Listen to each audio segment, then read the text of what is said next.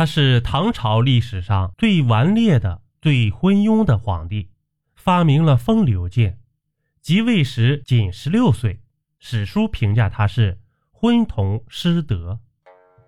公元八二四年，昏庸的唐穆宗李恒因为服用长生不老药而突然死亡。十六岁的太子李湛即位，是为唐敬宗。唐敬宗登基以后，不爱江山，爱享乐，抛开国政大权，做法比其父唐穆宗更为荒唐。唐敬宗荒淫无度，广纳美女于后宫，整天呢沉溺于酒色，陷于温柔乡里不可自拔。据史书记载，这唐敬宗啊特制了一种纸箭，用纸制作箭头，纸箭头里面裹着麝香或龙涎香之类的香粉末。他在宫中需淫乐的时候，就把妃嫔们叫来，并保持一定的距离。唐敬宗则用这种纸箭射他们，被箭射中的宫女非但没有任何疼痛感，反而身上会散发出浓烈的香味儿。这种纸箭在当时不叫丘比特之箭，而叫风流箭。而宫女们都希望能被纸箭射中，期待得到皇帝的宠幸。为了满足自己的享乐，奢侈的唐敬宗登基以后就开始大兴土木。此后呢？宫里宫外的工程建设日以夜继，各级官员和将役之人都怨声载道。唐敬宗只图享乐，根本不把国家大政放在心上，对例行的早朝淡看三分，忽视七分。唐敬宗重用宦官，他即位后就授予了大量的太监、彩色丝绸和珍宝，包括多个奖项。就这样，朝政被宦官掌控。以王守成和李逢吉为首的宦官掌握着真正的权力。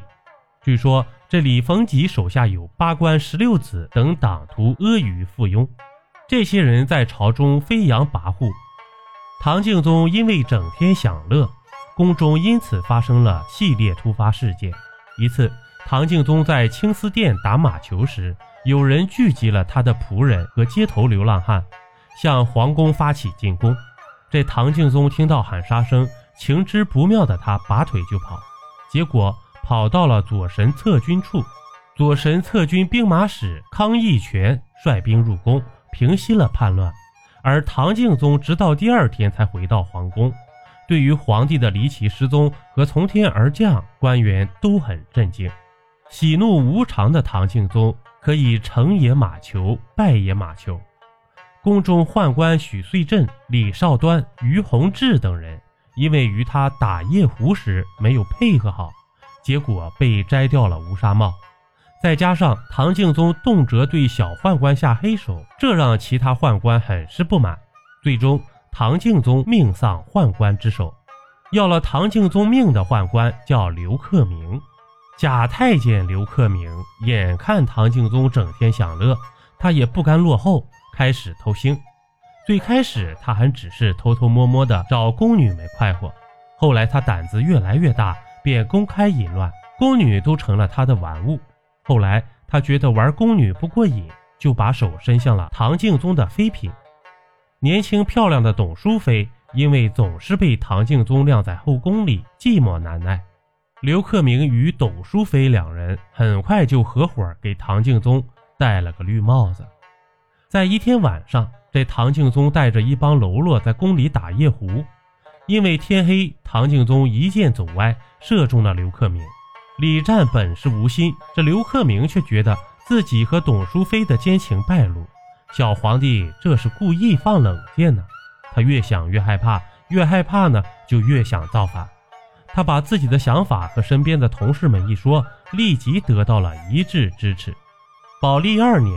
公元八二六年十二月初八日辛丑，唐敬宗又一次出去打夜壶，还宫之后兴致盎然，又与宦官刘克明、田务成、许文端以及击球军将苏佐明、王家宪、石定宽等二十八人饮酒。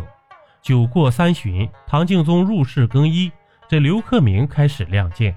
他和同伙趁机熄灭了大殿的灯火，在黑暗中。